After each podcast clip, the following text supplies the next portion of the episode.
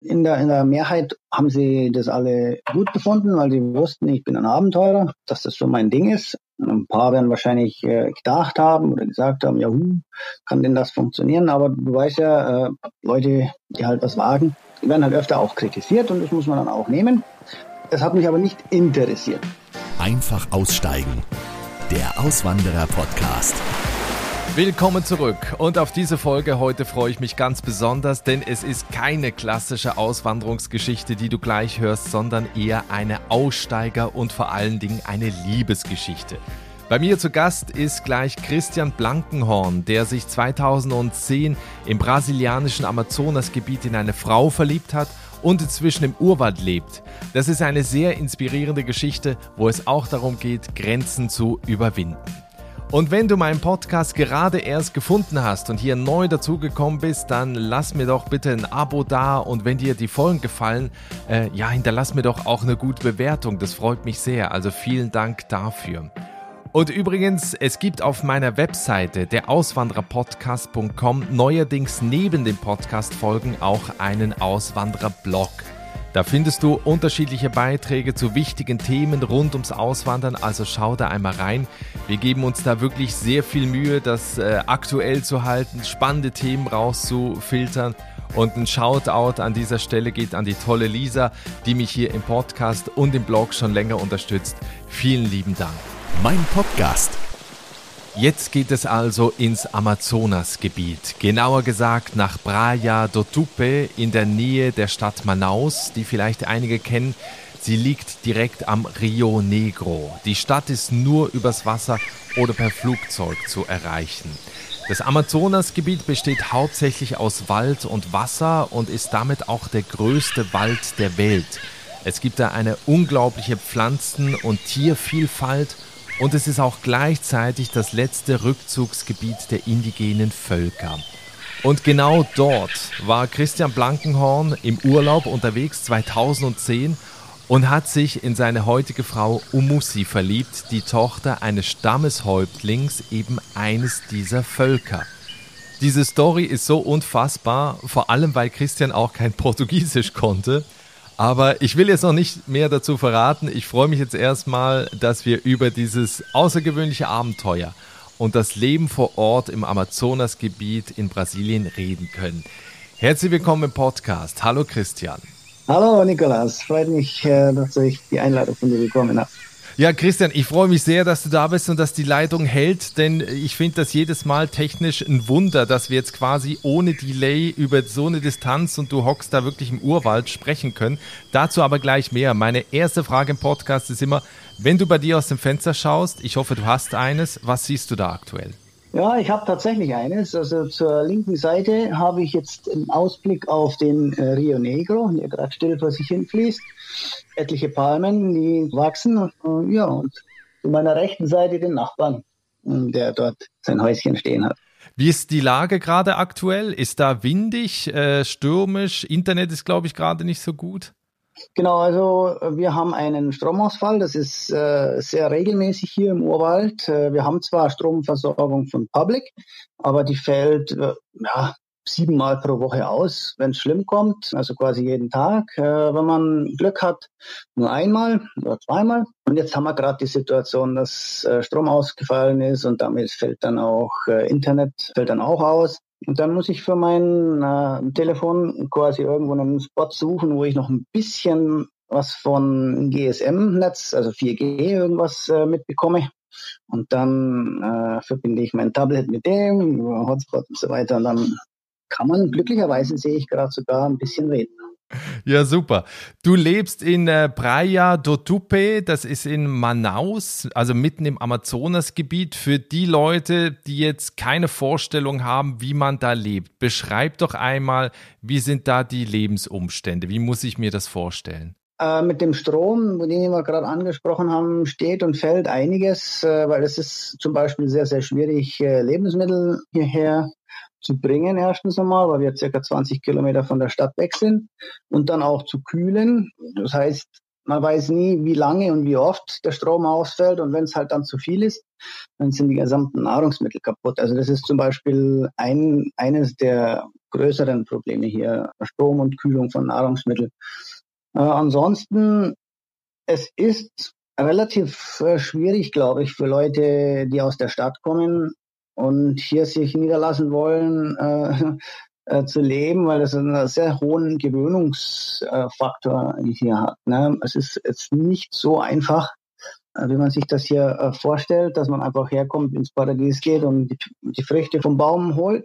Äh, das ist es nicht. Also man ist der Hitze ausgesetzt, dem Regen, dann muss man sehr gut äh, organisieren mit den Einkäufen.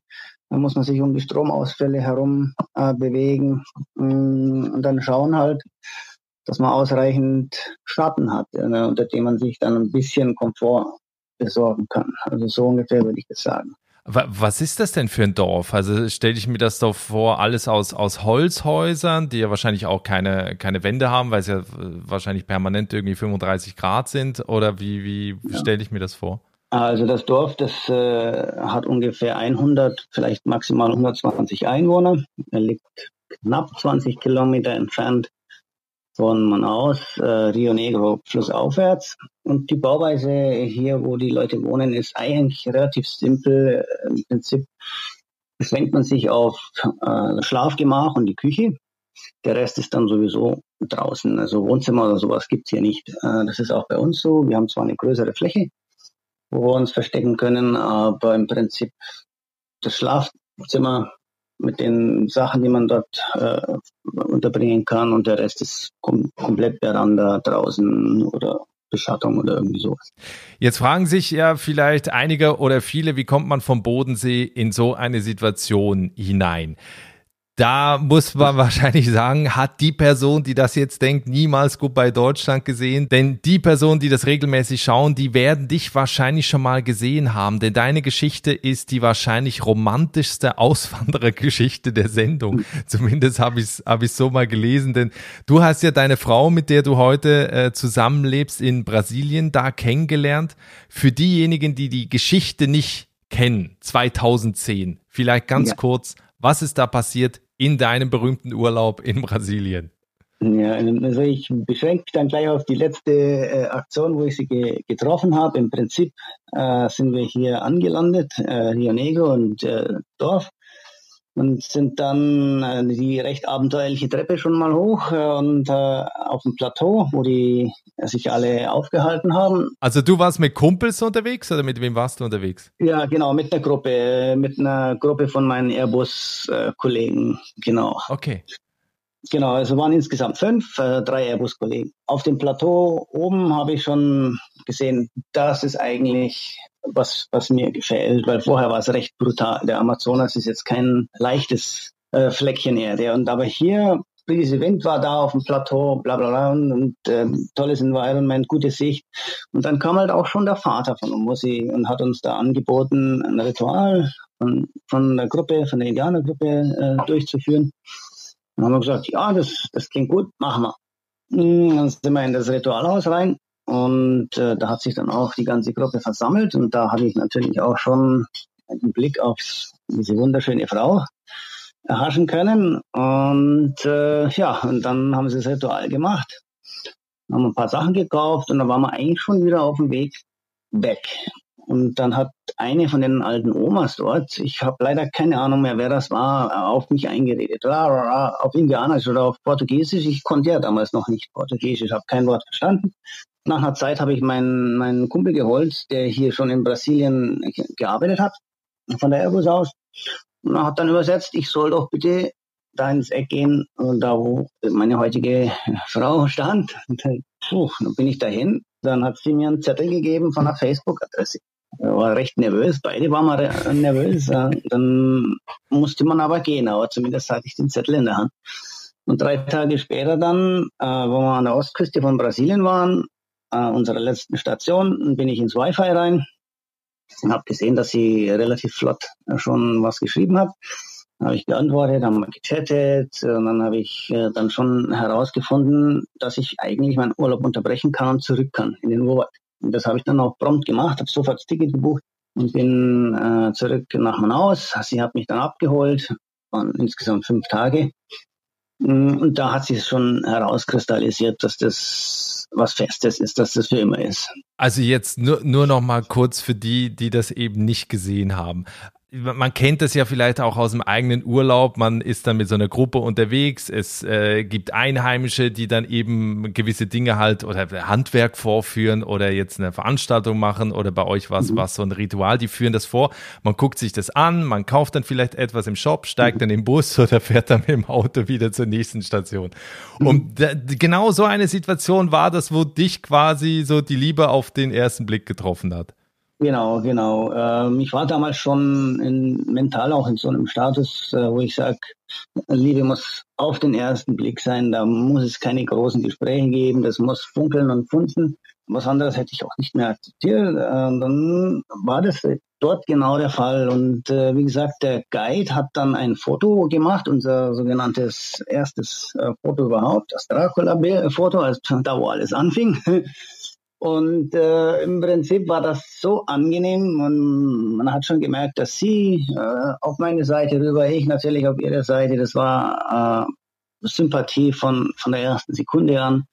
Und dann äh, diese ganze Situation mit der Oma, die mich dann da hingeleitet hat zu, zu, zu meiner Frau, die damals dann versucht hat, den besten Zettel aus, aus einem alten, wuschigen Block äh, rauszufummeln, hat dann quasi die Facebook-Sache da äh, rausgezogen. Und dann wusste ich schon, ups, das ist schon ein Interesse da. Also ohne was ausgesprochen zu haben, war es aus meiner Sicht klar, auch schon beidseitig, dass, dass das was Größeres ist. Und so war das dann auch. Weil du das vorhin gerade auch erwähnt hattest, sprachlich, also Portugiesisch ist ja eigentlich die, die Landessprache da in, in Brasilien. Mhm. Ähm, jetzt haben natürlich die, die einheimischen Völker da teilweise eben ganz eigene Sprachen. Wie ging das denn mit der Verständigung? Wie schnell hast du Portugiesisch eigentlich gelernt? Da müsste ich auch ein bisschen ausholen. Also ich, äh, um es kurz zu beantworten, es waren zwei bis drei Jahre, bis ich so angefangen habe, mich verständigen zu können. Aber ich hatte den Vorteil, dass meine Frau extrem sprachbegabt ist. Also sie sprach und spricht äh, fünf Sprachen. Äh, die romanischen alle, also Spanisch, Portugiesisch, äh, Italienisch, Englisch auch und natürlich ihre eigene Sprache und versteht noch ein paar andere, wahrscheinlich Indianisch so ein bisschen. Das heißt, mhm. Englisch schreiben war dann überraschenderweise damals äh, kein Problem und auf der Weise haben wir uns natürlich auch äh, dann austauschen können, sonst wäre es schwer gewesen, ne, das über irgendwelche Online-Translator zu machen. Gab es zwar schon 2010, das wäre es aber jetzt nicht der Überflieger gewesen. Ne? So, und dann hat sie fließendes, ich würde fast sagen, Oxford Englisch rausgehauen, äh, im Text. Da haben wir uns unterhalten. Aber sprechenderweise hat sie Englisch mit mir nie gesprochen. Sie hat mich immer ins Portugiesische gezwungen. Das heißt, ich habe eigentlich zwei, fast drei Jahre kein Wort verstanden von niemand. Äh, musste mich dann also irgendwie, puh, keine Ahnung. Ich, ich kann mich kaum noch daran erinnern. Also es war dann eher so Gestik und ja, gesprochen und nichts verstanden. Aber ich konnte was sagen, wenn ich was essen wollte oder einen Kaffee wollte. Dann hat sie mich verstanden und dann hat sie mir natürlich hier das Paradies äh, eingerichtet. Ja, liebevoll, ne? Und so habe ich das dann relativ gut überstanden. Ne? Habe dann parallel zu meiner Arbeit quasi angefangen, Portugiesisch langsam zu lernen. Habe dann Kinderbücher oder, oder in dem Level mir geholt, die einfach Satzbau haben, einfache Wörter benutzt haben.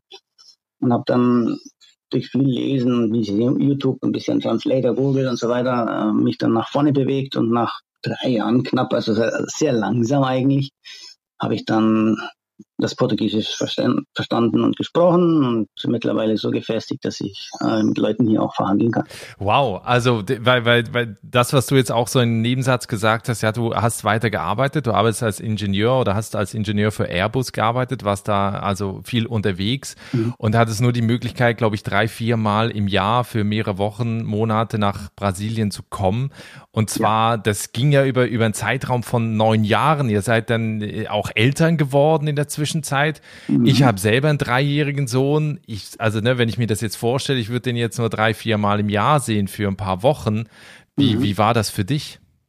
Das ist schon, schon nicht so einfach. Äh, wie gesagt, schon 2012 kam dann äh, die erste Tochter meine Frau hier, aber sie waren halt auch gut beschäftigt. Sie hatten hier einen guten Tourismus laufen. Äh, das war für mich wichtig, dass quasi die gut aufgehoben waren. Der Opa war noch voll da, die Oma sind, ist jetzt noch voll da. Äh, und ich wusste, dass die hier sicher sind. Und ich wusste auch, dass meine Kinder im Urwald aufwachsen müssen oder sollten, äh, weil ich der Meinung damals schon war, dass es ein Vorteil ist, wenn Kinder in so einer Umgebung aufwachsen dürfen. In der Stadt ist man dann doch ein bisschen eingeschränkt. Man hat den Winter, man hat sämtliche andere Restriktionen und ist meistens im Haus, ja, und hat wenig also vergleichsweise, vergleichsweise wenig äh, Bewegungsmöglichkeiten, wenn man das jetzt mit den Leuten hier betrachtet. Ne? Wir haben jetzt einen Garten, der ist ungefähr 50.000 Quadratmeter groß oder auch 5 Millionen Quadratmeter groß, wie ich es halt gerade haben will. so, so weit kann man gar nicht laufen. Ja? So viel Platz hat man hier. Äh, und das ist ein Vorteil. Und das kann ich auch sehen, wie sie sich entwickelt, entwickeln mit Bewegung und mit Schwimmen und mit Tauchen und mit allem und wie sie miteinander umgehen ich glaube, die, die, erste Phase sind sie in der Entwicklung schneller wie die Kinder in der Stadt. Später äh, ist es ein bisschen anders, weil das, Schulsystem halt doch zieht. Und da haben dann wieder die Städter die Vorteile. Aber in den ersten 12 bis 15 Jahren sind definitiv die Urwaldleute im Vorteil. Und das äh, habe ich gewusst, dass das sein muss und bleiben muss. Und war ich eigentlich relativ entspannt und habe dann maximal Urlaub äh, genommen. Die, die, Airbus hat das auch immer gut unterstützt. Da hat es nie irgendwas gegeben äh, im Rahmen der Urlaubs- und Überstunden, ne, äh, dass ich dann nach Brasilien gehe. Aber wie gesagt, dann kam die Krise, dann kam der Lockdown. Dann war ich ein Jahr in Saudi-Arabien und habe ich dann dort, also diesen Lockdown, der acht Monate gedauert hat, genutzt, mich mental und überhaupt äh, vorzubereiten, dass ich dann quasi komplett äh, dann auch nach Brasilien gehe. Also im Prinzip formal war ich 2015 eigentlich schon draußen aus, aus Deutschland, in Zwischenstation Saudi und von Saudi dann direkt nach Brasilien. Hm. Ja, seit 2019 jetzt äh, fest in, in Brasilien. Was du heute machst, darüber, darüber reden wir gleich. Was ich noch ganz vergessen habe zu fragen, das interessiert mich auch total. Was hat die Familie, was haben die Freunde noch zu Hause gesagt, dass du dann äh, meintest, ja, ich habe hier im Urlaub meine Traumfrau kennengelernt und eigentlich will ich nach Brasilien? Ähm, also es war in der, in der Mehrheit haben sie das alle gut gefunden, weil sie wussten, ich bin ein Abenteurer und dass, dass das schon mein Ding ist. Ein paar werden wahrscheinlich äh, gedacht haben oder gesagt haben, ja, hu, kann denn das funktionieren? Aber du weißt ja, äh, Auswanderer oder Leute, die, die halt was wagen, werden halt öfter auch kritisiert und das muss man dann auch nehmen. Es hat mich aber nicht interessiert, weil wie gesagt, äh, es ist ja immer mein Leben oder das des Auswanderers, ja, und nicht das derjenigen, die mhm. sich dafür entscheiden, was anderes zu machen oder daheim zu bleiben, ja. Also, es war mir wurscht, was andere sagen auf Deutsch. Es war mir nur wichtig, wie kann ich das alles dealen? Wie kann ich es einrichten? Arbeitstechnisch, finanziell, wie kann ich mich mhm. mental darauf vorbereiten? Sprache möglichst schnell lernen, solche Sachen mir angehört, aber war mir wurscht. Ja, nachdem du viele Jahre für Airbus gearbeitet hast, in der Welt unterwegs warst, lebst du jetzt eben im brasilianischen Dschungel. Was machst du da beruflich? Also womit verbringst du deinen Tag aktuell? Wie gesagt, ich hatte das äh, Bedürfnis, dass ich jetzt mich um meine Kinder kümmere. Ähm, wenn das jetzt der Vater ist zu Hause oder Mentoring, ich habe einiges dann doch, was ich äh, den Kindern mitteilen möchte. Und wenn ich das erst mache, wenn sie 15 sind, ich glaube, das wäre schwierig. Also habe ich gesagt, jetzt, egal wie die Situation aussieht, ob Covid kommt oder ob die Pest kommt oder was auch immer, ich muss und ich möchte den Urwald und meinen Kindern zumindest bestmöglich was von dem mitgeben, was ich vom Leben erfahren habe. Vielleicht hilft das eine oder andere Ihnen was. Äh, das war also mein, mein Ansinnen. Das heißt, zwei Jahre äh, plane ich jetzt erstmal ohne Arbeit. In Saudi-Arabien habe ich nur verdient, dass ich die Reserven habe. Ich habe mein Apartment in Deutschland verkauft. Und dann, sobald ich äh, komplett hier ins brasilianische System mich eingebracht habe, also Steuernummer insbesondere, dann darf ich hier auch arbeiten. Und dann ist es, glaube ich, jetzt nicht so das große Ding, hier Arbeit zu finden.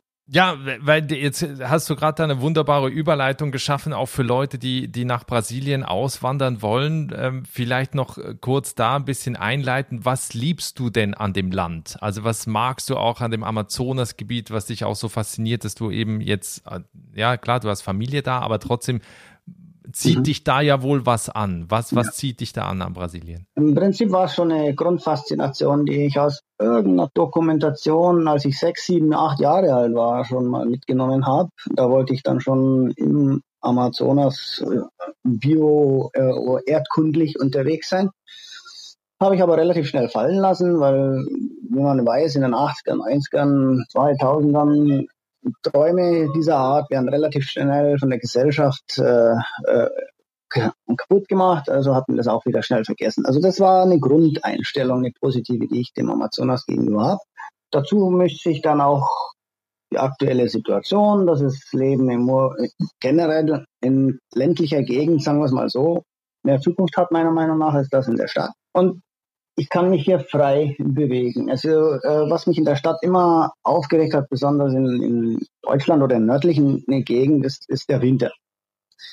Äh, die hässlichen Winter. Das mhm. sind nicht die weißen Winter, die sind schön, ne? aber in der Regel in den letzten 20 Jahren gibt es keine weißen Winter mehr. Äh, das heißt, es ist regnerisch, es ist dunkel, es ist hässlich.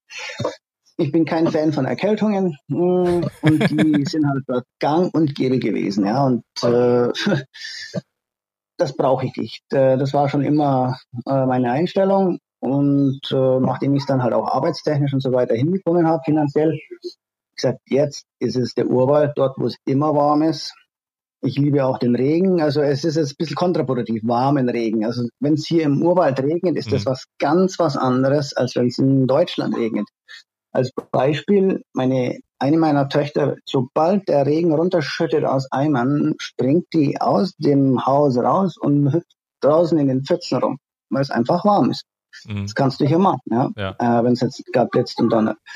Ja, und das ist das, was mich in Summe anzieht und auch das Leben der Indianer fasziniert mich. Der Vater von der Mossi war, war, war die Koryphäe, der war weltbekannt auch von ihm habe ich einiges äh, gelernt und Einsichten bekommen. Es ist so eine Summe aus, aus verschiedensten Sachen. Das meiste ist emotional, das ist ganz schwierig zu, zu beschreiben in, in, in Worten. Weil du gerade die Menschen erwähnst. Wie, wie begegnen die Einwanderern, also jetzt zum Beispiel auch Europäern, die jetzt nach Brasilien kommen, sich da was aufbauen wollen? Wie begegnet man äh, den Menschen? Also jetzt auch ne, von der Perspektive, wenn ich jetzt nach Brasilien auswandern ja. würde, wie, wie empfindest du die Menschen da vor Ort? Also ich glaube, das hängt jetzt auch davon ab, ob, ob du nach Sao Paulo oder sowas oder ob du nach Manaus Stadt gehst oder ob du, so wie ich, jetzt in, in, in den Urwald gehst ist jeweils eine unterschiedliche Situation. Also ich glaube, in Sao Paulo dürfte man als Auswanderer relativ schnell Fuß fassen, wenn man sich äh, mit der Bürokratie irgendwie zurechtfindet. Also es ist ein sehr bürokratisches Land. Äh, ich glaube, aber in Sao Paulo hat man, glaube ich, genügend Hilfe, wenn man das wirklich sucht, wo einem die Leute dann mit der, mit der Immigration helfen können, ja, oder Anwälte oder irgendwas, ja. Portugiesisch muss man sprechen. Wenn, wenn man niemanden mhm. hat und da einfach reingeht ohne Sprachkenntnisse ist man relativ schnell verloren mit Garantie. Ich hatte ja das Backup meiner Frau, also war das jetzt nicht so schlimm. Mm, also wie gesagt, Sao Paulo ist, dürfte einfach sein, aber teuer, weil Sao Paulo ist teuer. Manaus wird dann schon wieder schwieriger, aber man hat noch mhm. einen städtischen Hintergrund. Aber Einwandern in Manaus, glaube ich, das ist eine Challenge. Äh, puh, da kann ich jetzt nicht viel sagen, kann ich schon, aber sehr, sehr schwierig. Äh, aber man, aber machbar. Im Urwald wäre es nicht schlecht, wenn man Leute kennt. Ähm, wenn du jetzt alleine hier reingehst, ja, äh, ist ein Versuch wert. das war jetzt zu bezweifeln, ob es Spaß macht, aber wenn du lokal Leute kennst, irgendwie in einen Clan reinkommst oder bekannt bist bei denen oder keine mhm. Ahnung, einfach weißt, wie du auch den Leuten helfen kannst oder irgendwie was Positives für die einrichtest mit der Zeit.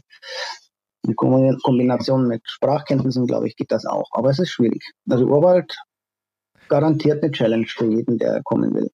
Zu dem Thema Lebenshaltungskosten, da gibt es bestimmt auch ganz große Unterschiede, aber jetzt mal so der Vergleich zu dir, wie viel braucht ihr im Monat, um, um gut leben zu können? Äh, ja gut, äh, eine absolute Zahl kann ich dir hier nicht nennen. Ähm, die Spannweite ist recht hoch. Es gibt Leute, die müssen mit 100 Euro im Monat auskommen. Wenn du westlichen Komfort im Urwald haben willst, dann musst du jede Woche oder alle zwei Wochen mit einem Taxiboot in die Stadt fahren und dann ein Taxi rufen und wieder zurück das Ganze. Und eine Fahrt mit dem Taxiboot in eine Richtung kostet circa 50 Euro.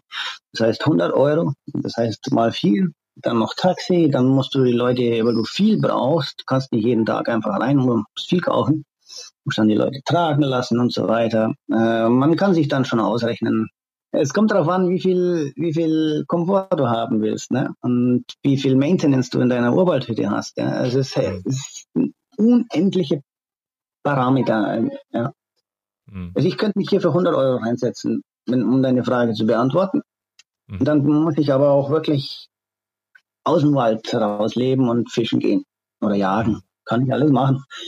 Nimm mh, die Miete in München ungefähr und, und schau, den Preis, den, den, das, das wirst du ungefähr brauchen. Schätze. Was? Okay, so viel, ja? Ja, wie gesagt, äh, Transport ist das teuerste. Du musst äh, okay. die Taxis hier bezahlen, äh, die, äh, das ist nicht ein Auto, das vielleicht für 5 Euro 20 Kilometer fährt oder sonst was.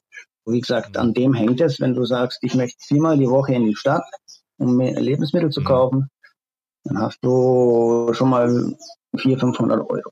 Einfach nur für das. Du hast, ja, und das ist vergleichbar mit den Autokosten in Deutschland, wenn du pendelst. ja, äh, und äh, dann hast du aber noch nichts gekauft. Ja. Und äh, die Preise hier für hochwertige Lebensmittel sind sehr, sehr hoch. Alternativ kannst du auch in die zentralen Märkte reingehen, kostet wieder mehr an Transport, mehr Leute, die tragen, aber auch wieder eine Million Leute an einem Platz. Stichwort Covid ist halt auch nicht schön. Also musst du schon in die Supermärkte gehen, wo, wo ein bisschen teurer sind. Ja? Also es ist alles mhm. nicht so einfach. Also wie gesagt, Boot, wenn Boot, Boote inkludiert sind, ist es immer teuer, wenn man Komfort haben möchte. Und äh, um das nochmal ein bisschen auszubauen, Stromausfall.